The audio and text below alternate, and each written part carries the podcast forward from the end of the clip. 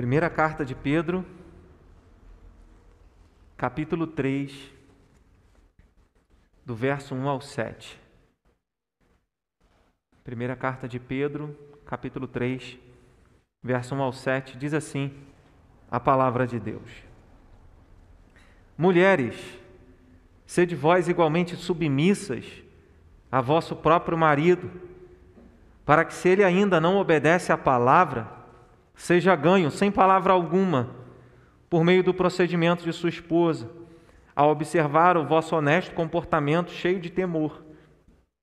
Não seja o adorno da esposa o que é exterior, como frisado de cabelos, adereços de ouro, aparato de vestuário. Seja, porém, o homem interior do coração, unido ao incorruptível traje de um espírito manso e tranquilo que é de grande valor diante de Deus. Pois foi assim também que a si mesmas se ataviaram outrora as santas mulheres que esperavam em Deus, estando submissas ao seu próprio marido. Como fazia Sara, que obedeceu a Abraão, chamando-lhe Senhor, da qual vós vos tornastes filhas, praticando o bem e não temendo perturbação alguma.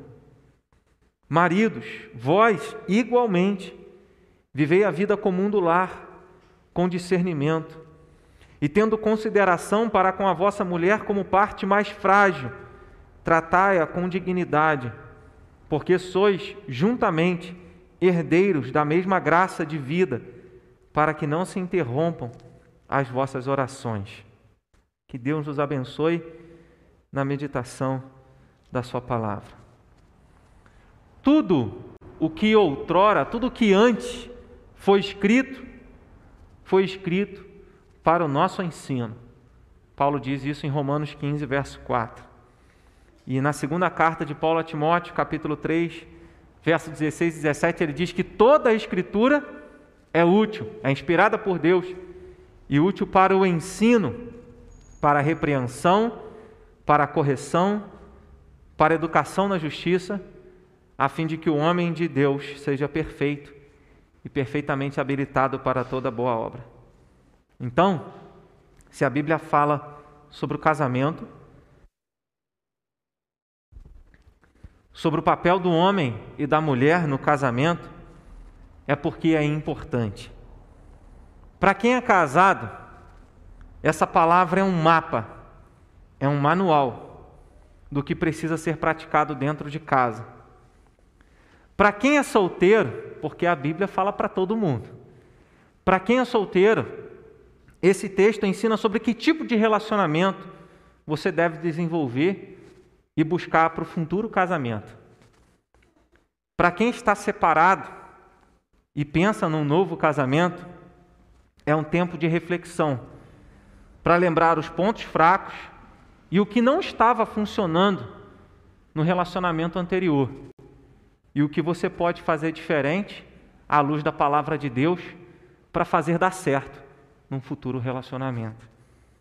A Bíblia ensina a todos. Eu estou falando isso porque o texto fala de casamento.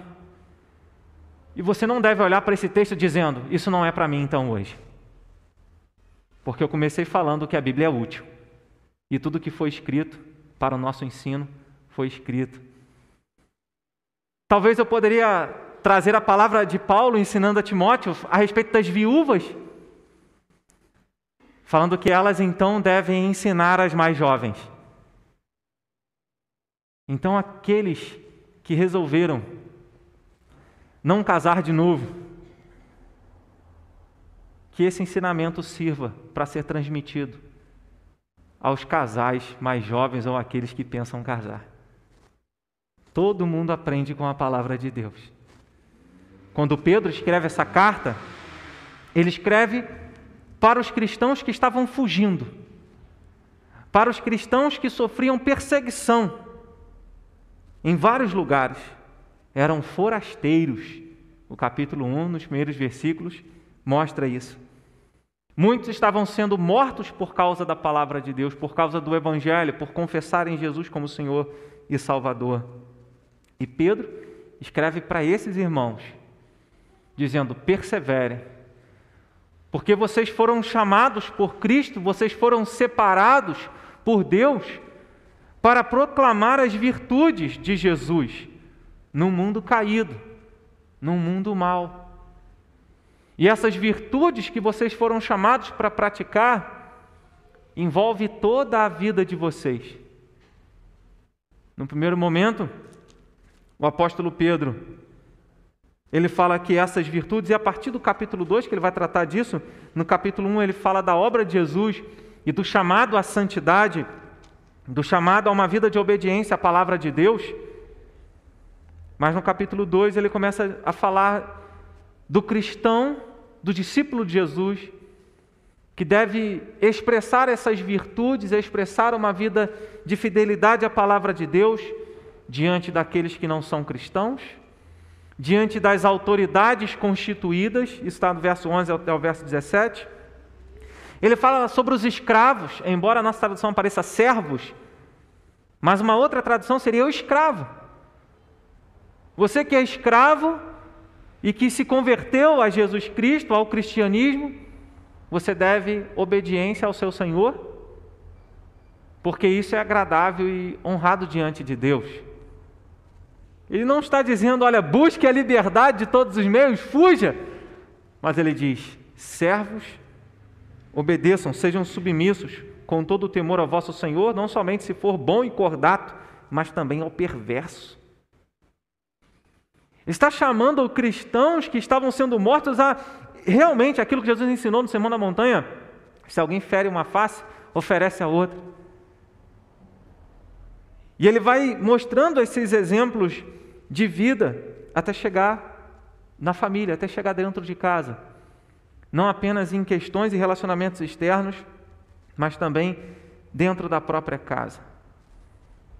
Ele usa o exemplo do próprio Senhor Jesus, que se entregou àqueles que o crucificavam.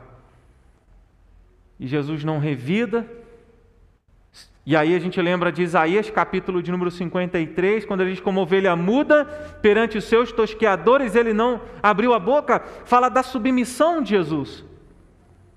Fala daquele que se entregou aos seus algozes, aos seus inimigos, por cada um de nós.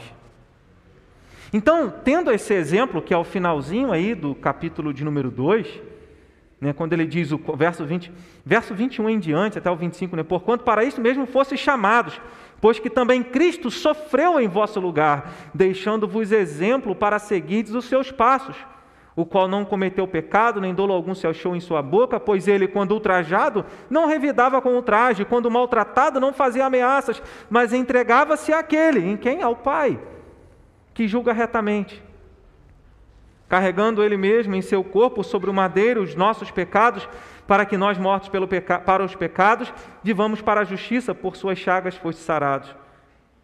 Porque estáveis desgarrados como ovelhas, agora, porém, vos converteis ao pastor e bispo da vossa alma. Então ele está dizendo: se Jesus, sendo santo, sofre e enfrenta as suas lutas e adversidades, nós também devemos suportar as aflições da vida.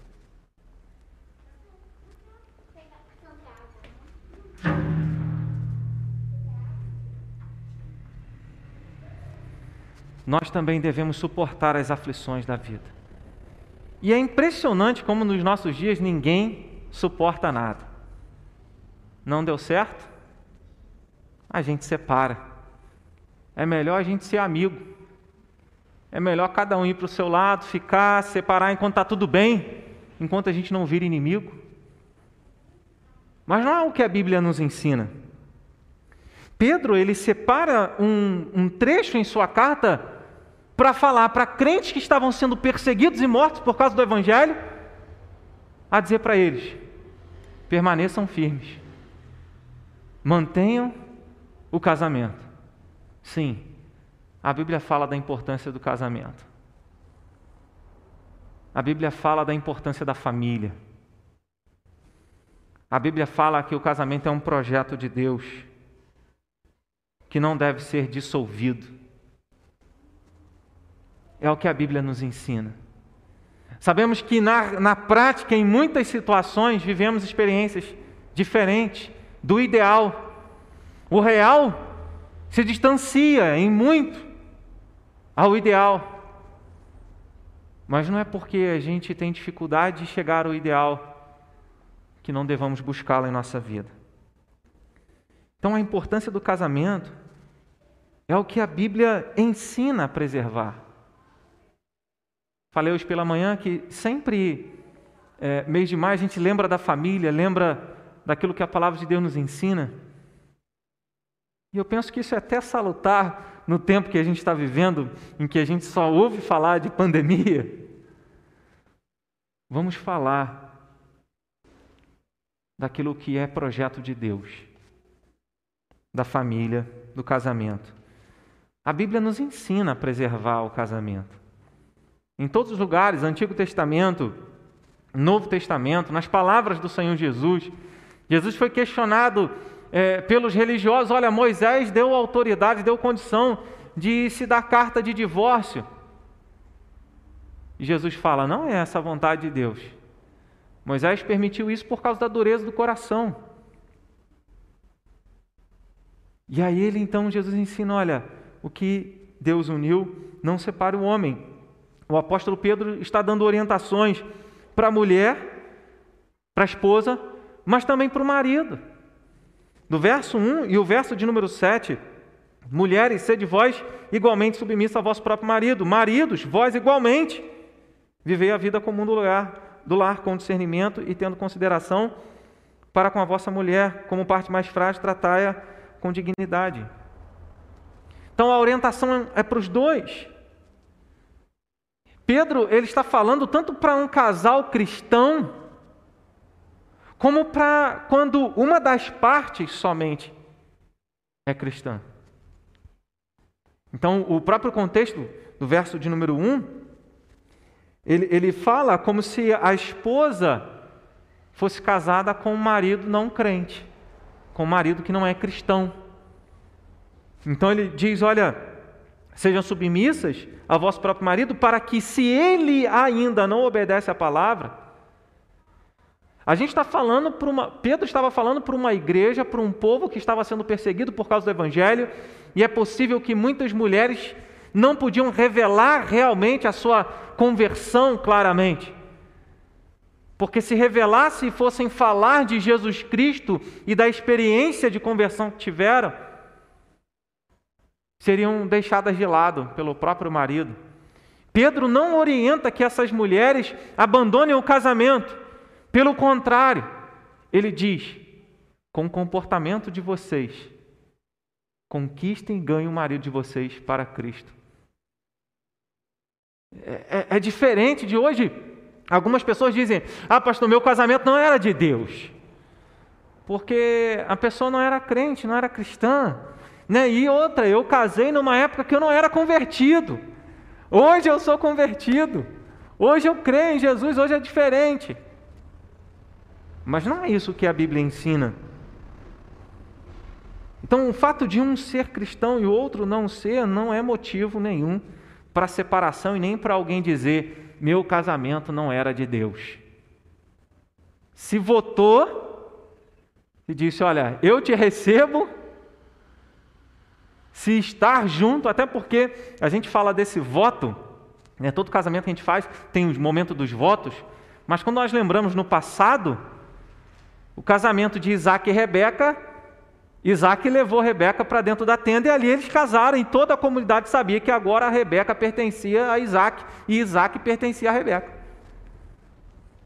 E era assim. Então a palavra de Deus nos ensina a preservar aquilo que Deus criou. E Pedro está falando que, essas, que as esposas, aqui vale tanto para o marido, marido cristão casado com a esposa que não é cristã, como o contrário. Pelo seu comportamento. E aqui nós aprendemos que o testemunho fala muito mais do que palavras. É difícil, porque em alguns momentos é possível que o cônjuge prefira viver dentro da igreja, né? Ah, dentro da igreja meu marido é assim. Dentro da igreja minha esposa é assim. Dentro de casa é diferente. Sei que todos nós temos as nossas falhas. Mas o casamento é tão importante e não deveríamos nunca permitir nas discussões e divergências de opiniões entre casais usar ameaças. Se não for do meu jeito, eu separo. Se você não me atender, eu vou me separar de você. A separação nunca deveria ser usada como ameaça, porque nunca deveria passar pela mente de um cristão a separação. Então a Bíblia está ensinando e Pedro está nos mostrando que o casamento deve ser preservado. E é nisso que nós vemos a importância desse relacionamento. Diferente de qualquer outro relacionamento, a aliança conjugal, ela não deve ser quebrada.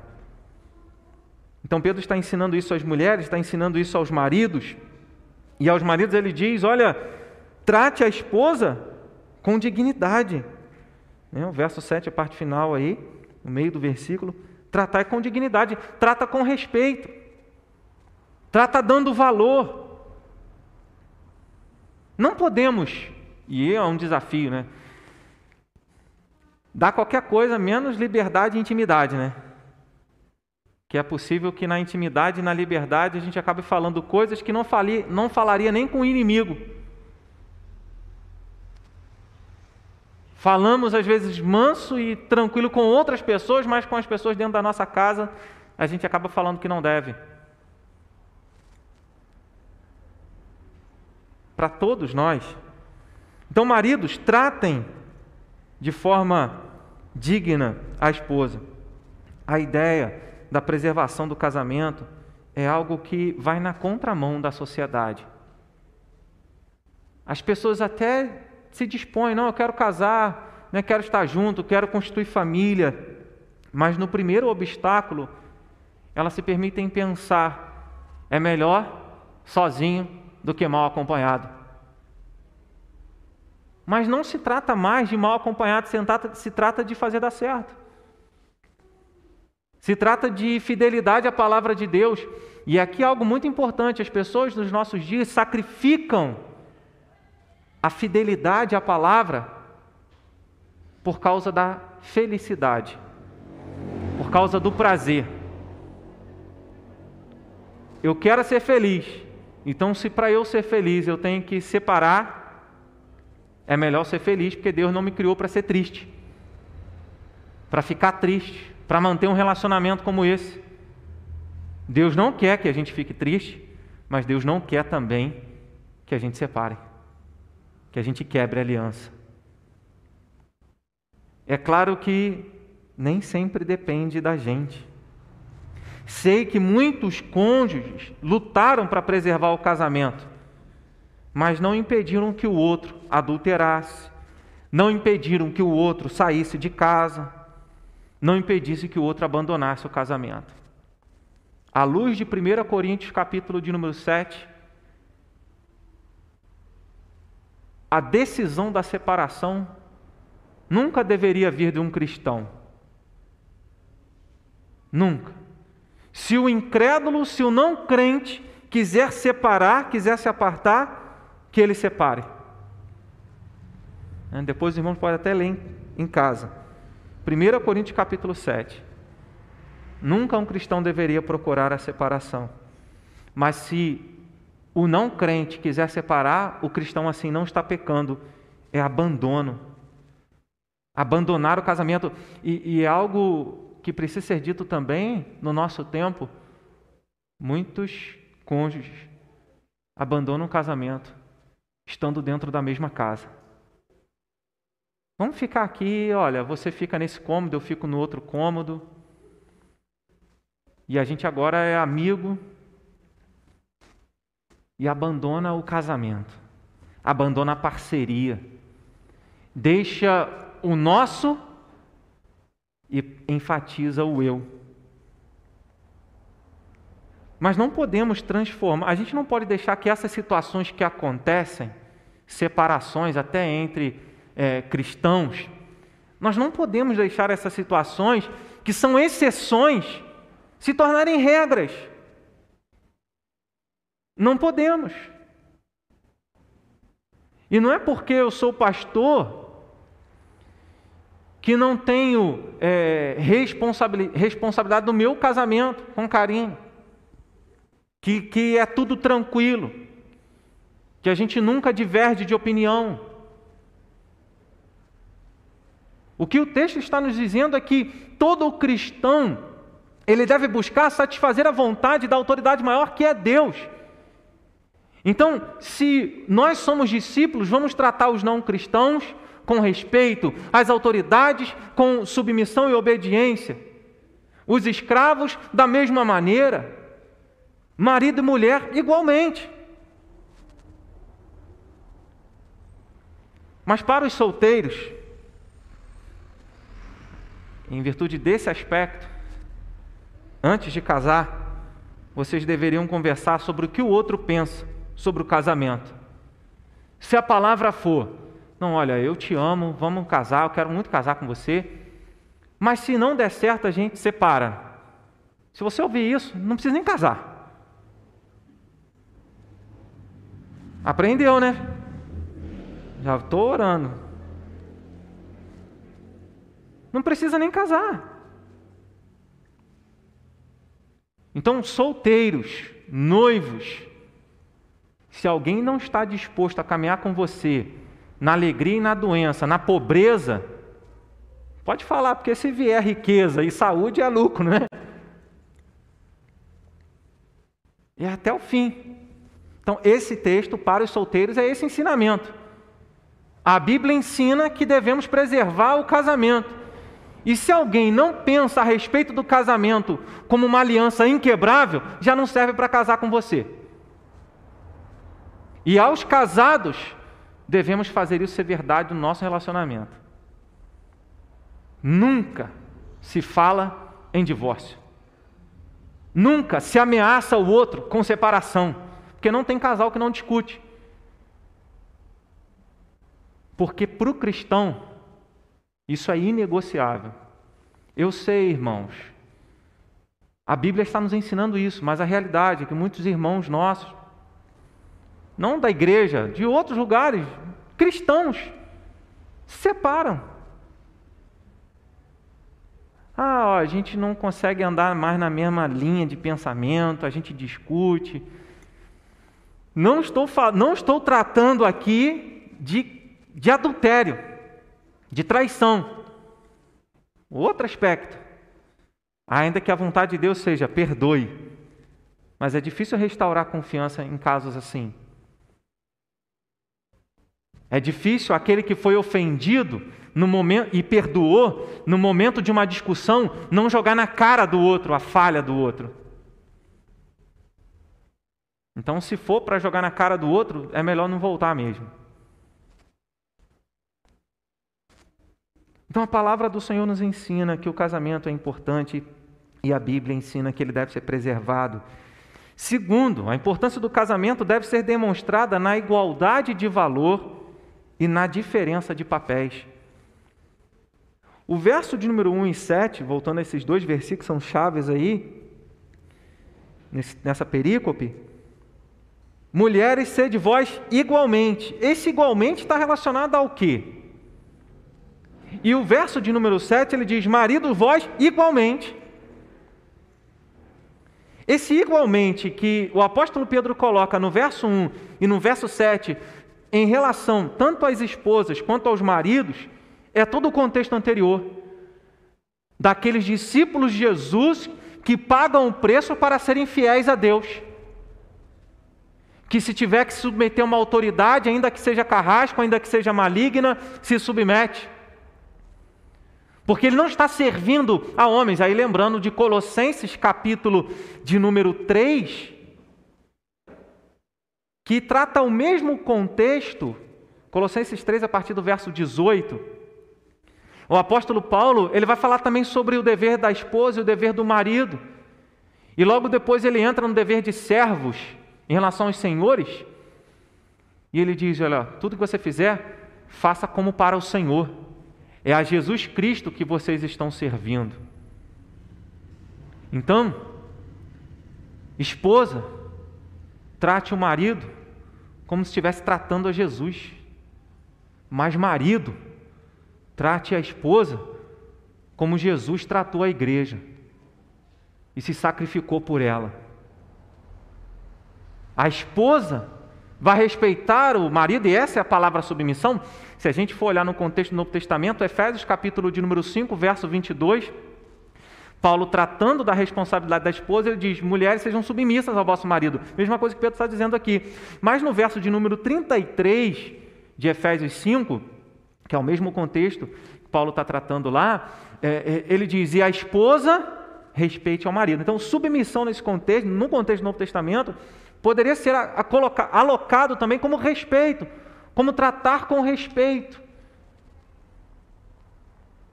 Então, ele está dizendo, igualmente, seja igualmente a Jesus que se submeteu e, e, foi fiel ao Pai até o fim para a nossa salvação, igualmente aos servos, igualmente à esposa, igualmente ao marido. O discípulo é aquele que é, está antes de tudo em fidelidade a Deus, em fidelidade à palavra de Deus. A esposa, ela vai respeitar e tratar o marido como a igreja trata a Cristo, mas se o marido tratá-la como Jesus tratou a igreja.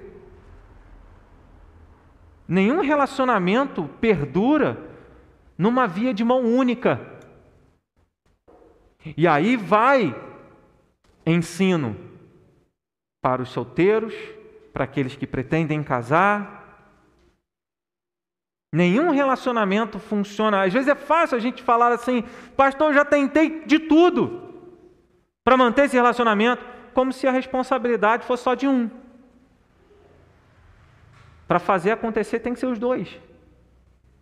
É claro que em muitos momentos, para fazer acontecer, o esforço de um será maior. Como o próprio texto diz: esposa cristã, se você tem um marido que não é crente, não precisa falar nada, mas dá o seu testemunho. Seja uma esposa honrada, que cuida do esposo, para que através do seu testemunho ele questione: por que, que minha esposa mudou? Por que, que ela está assim, cuidando de mim tanto? Para que ele seja alcançado pela graça de Deus através do testemunho da esposa. Isso vale também do contrário, né? E ele fala, é, ele trata essa ideia de igualdade, porque os dois têm responsabilidades. Igualmente, então todo discípulo ele, ele não é diferente. E quando no verso de número 7 ele fala que o marido deve ter consideração para com a mulher como parte mais frágil, não é uma questão de valor aqui.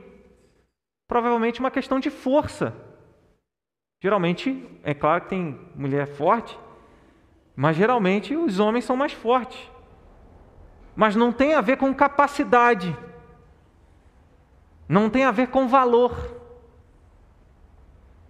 E aí o apóstolo Pedro está falando de que cada um tem, seu, tem, tem a sua importância de igualdade.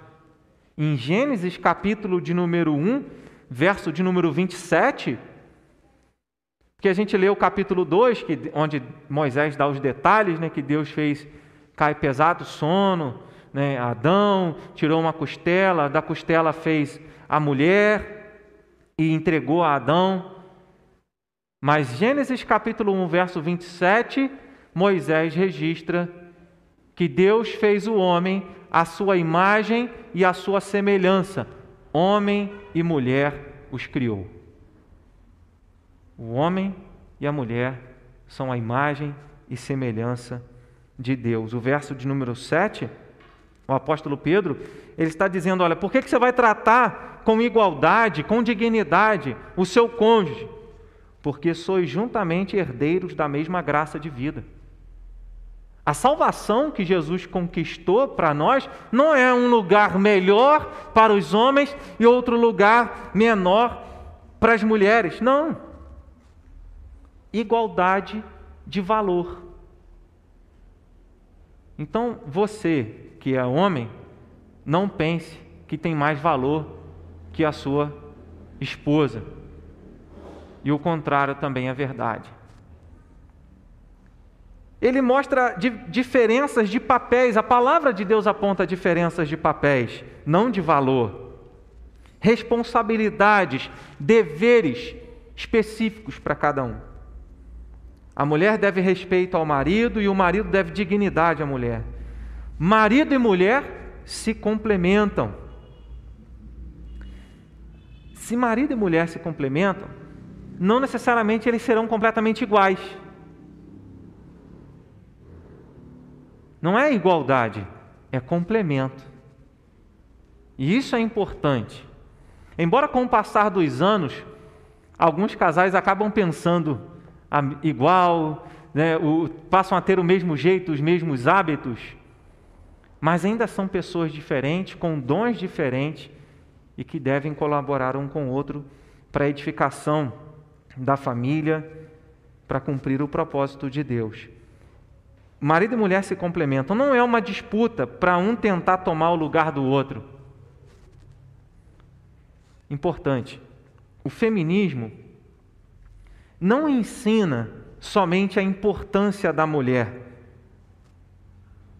O feminismo não ensina apenas a importância da mulher, mas vai além, dizendo que ela não precisa do homem. E é por isso que se dispõe a fazer tudo que o homem faz, aí há confusão. E se algumas mulheres têm assumido papéis que competiam aos homens, negligência dos homens. Vimos nos nossos dias mulheres masculinizadas, e não é apenas uma questão estética mulheres masculinizadas em homens efeminados.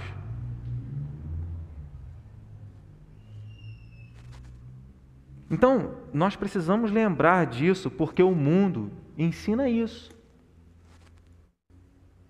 Nunca foi uma questão de capacidade e de, de, briga, de queda de uma queda de braço entre homem e mulher, mas de somar dons diferentes para construir uma família, para edificar um lar,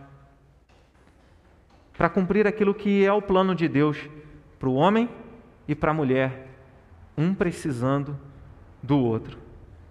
As diferenças são de funções, não de importância.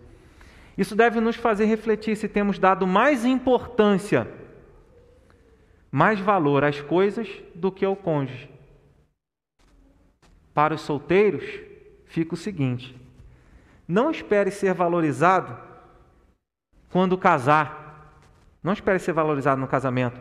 Se o seu namorado ou noivo não lhe dá o devido valor agora, sem respeito e o trato com dignidade, não há relacionamento que perdure. A hora de escolher é antes de casar. Pode estar noivo, pode até estar diante do altar, mas se não fez o voto, é a hora de desistir ali. Então não espere que alguém que durante o período que é para você conhecer a pessoa, a índole dela, se ela não te trata com respeito, com dignidade, se ela valoriza mais o, o passeio entre amigos do que você, essa pessoa não serve para casar com você. A Bíblia ensina isso para gente. Então que a gente não, não, não, não gaste uma vida pedindo a Deus para consertar erros, atitudes erradas que nós tomamos, que nós escolhemos. Então a importância do casamento deve ser demonstrada com a igualdade de valor e na diferença de papéis. Então trate o outro com respeito.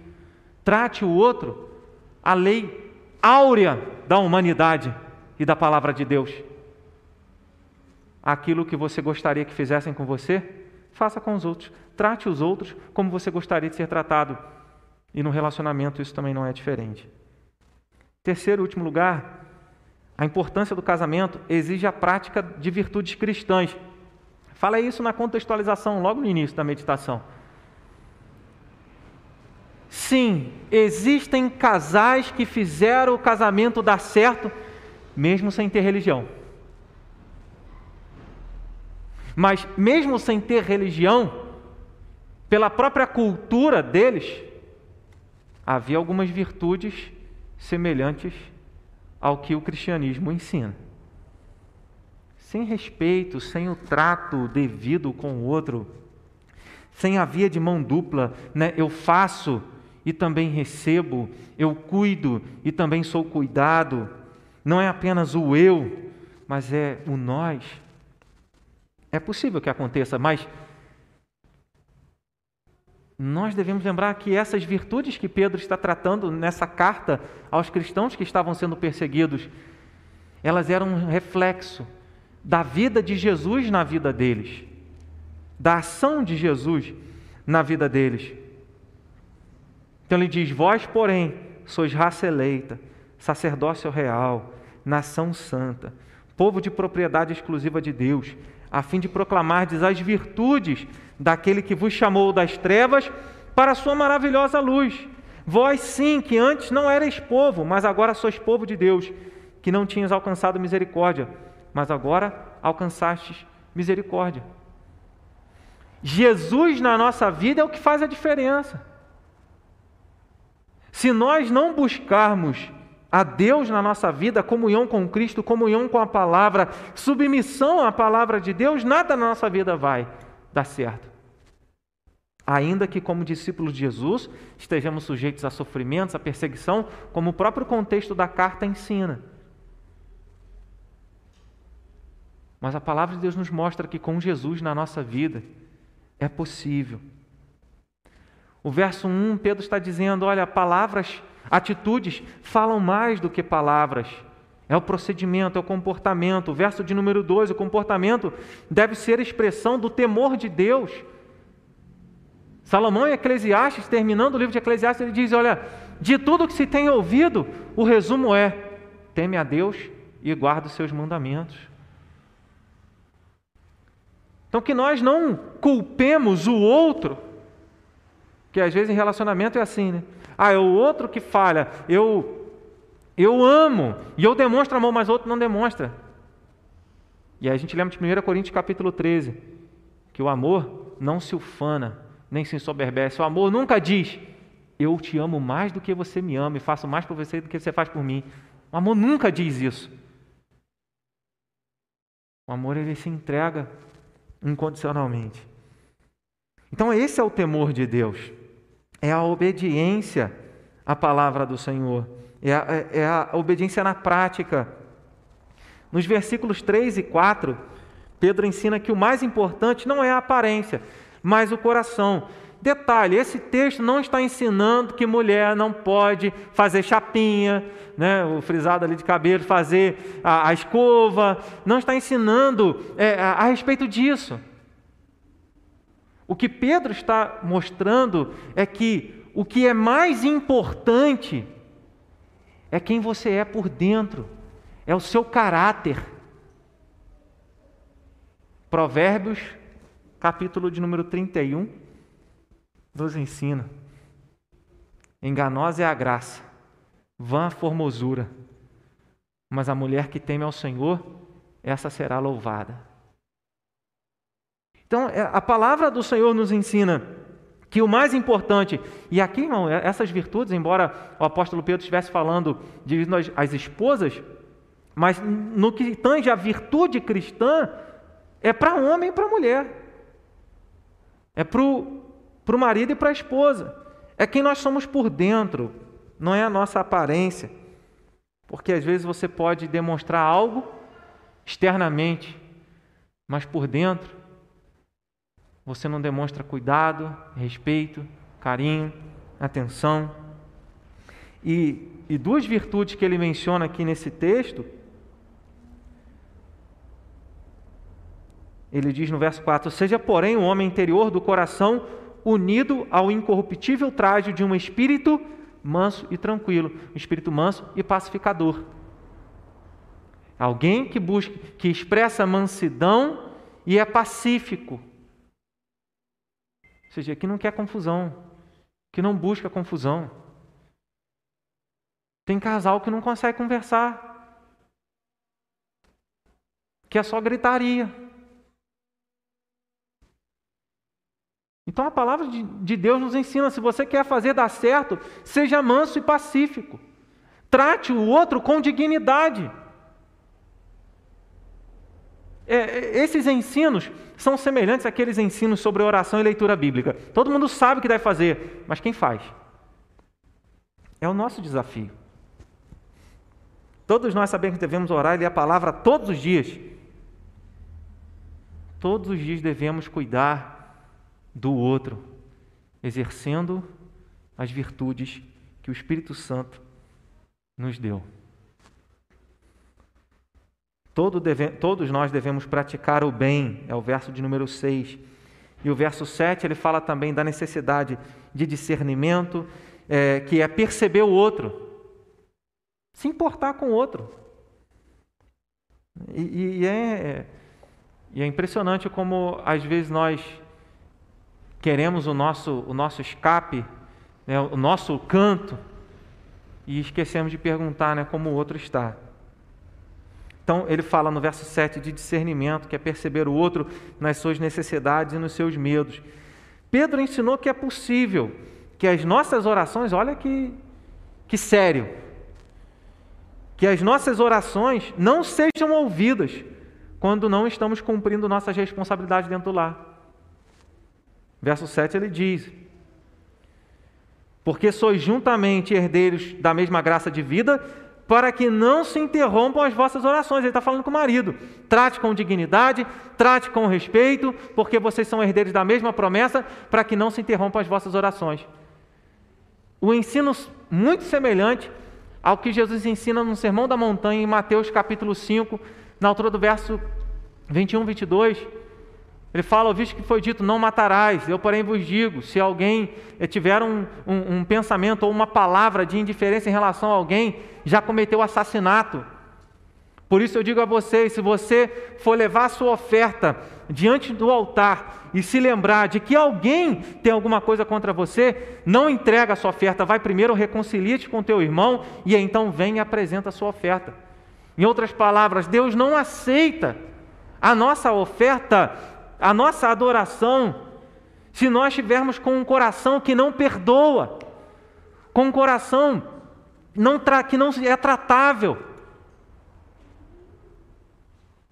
Queremos ser perdoados quando nós falhamos, mas quando os outros falham, nós temos dificuldade para perdoar. Então, o que o apóstolo Pedro está dizendo é: vivam a vida com o mundo lar, com respeito, dignidade, com integridade, exercendo a, a, a prática do bem, as virtudes cristãs, cuidando um do outro, para que quando vocês orarem, Deus escute as suas orações. É. Quem é perfeito? Eu estou aqui pregando e pensando nas minhas, nas minhas falhas com Karine. Quem é perfeito? Será que Deus todas as vezes escuta a minha oração? Nós falamos da graça, falamos da misericórdia de Deus e esquecemos de falar da nossa responsabilidade. Que muitas das lutas e problemas que nós experimentamos, resultado dos nossos pecados, das nossas faltas, não é culpa do outro, é nossa culpa. E quando a gente acorda talvez a gente já não consiga os resultados que teríamos. Então o apóstolo está dizendo: olha, viva de maneira tal para que as suas orações não deixem de chegar diante de Deus. Cumprem a responsabilidade. Assim como Jesus ensinou que se ao levarmos a nossa oferta, né, então que nós possamos primeiramente estar em paz dentro de casa, com o nosso relacionamento saudável, sempre tentando avaliar. Tudo a gente faz avaliação. Né? Vamos avaliar o relacionamento. Né? Vamos fazer aquela, aquela DR que é uma DR saudável, não é aquela de brigar. É aquela de pensar o que, que nós podemos melhorar. Até uma frase, quando trabalha com casais, né? Se seu casamento é bom, não há nada bom que não possa ficar melhor ainda. Não há nada ruim ou que não possa ser melhor ou ser sarado, curado. O poder de Deus pode fazer isso. Mas quando nós nos aproximamos do Senhor. É, certa vez eu vi uma, uma, uma imagem que é uma pirâmide e no topo da pirâmide está Deus e nas bases é, dessa pirâmide ou de um triângulo está o marido e a esposa. Quanto mais o marido e a esposa se aproximam de Deus, mais eles se aproximarão um do outro. Como está a sua comunhão com Jesus? Como está o seu relacionamento com Jesus? Eu sei que é uma verdade que em muitos relacionamentos, ou é a esposa que ora, ou é o marido que ora. Em muitos relacionamentos, um cônjuge parece se sentir meio sozinho na vida espiritual. Eu sei também que existem casais que, que mantêm ali a vida espiritual é, em uníssono, né, em harmonia, mas que nós cuidemos de tal maneira para que a nossa comunhão com Jesus seja de tal maneira que não haja dificuldade nenhuma de ter a nossa, o nosso relacionamento com o nosso cônjuge em mansidão e tranquilidade, em discernimento e em respeito, que são as virtudes que Pedro menciona nesse trecho. A falta de relacionamento e cuidado no casamento pode atrapalhar o nosso relacionamento com Deus. As virtudes só são possíveis em Jesus, pelo mover do seu Espírito em nossas vidas e a obediência à palavra de Deus. Jesus disse que sem Ele nada poderíamos fazer. E isso inclui as virtudes necessárias para cuidarmos e preservarmos o nosso casamento. Para os solteiros, diferente para aquele que já casou com um não crente, para os solteiros, você pode escolher. Você que não casou ainda, você pode escolher. Se vai estabelecer uma aliança com alguém que é fiel a Deus e tem o temor de Deus e procura desenvolver as virtudes cristãs com alguém que não tem. Mas eu estou apaixonado. Desapaixona.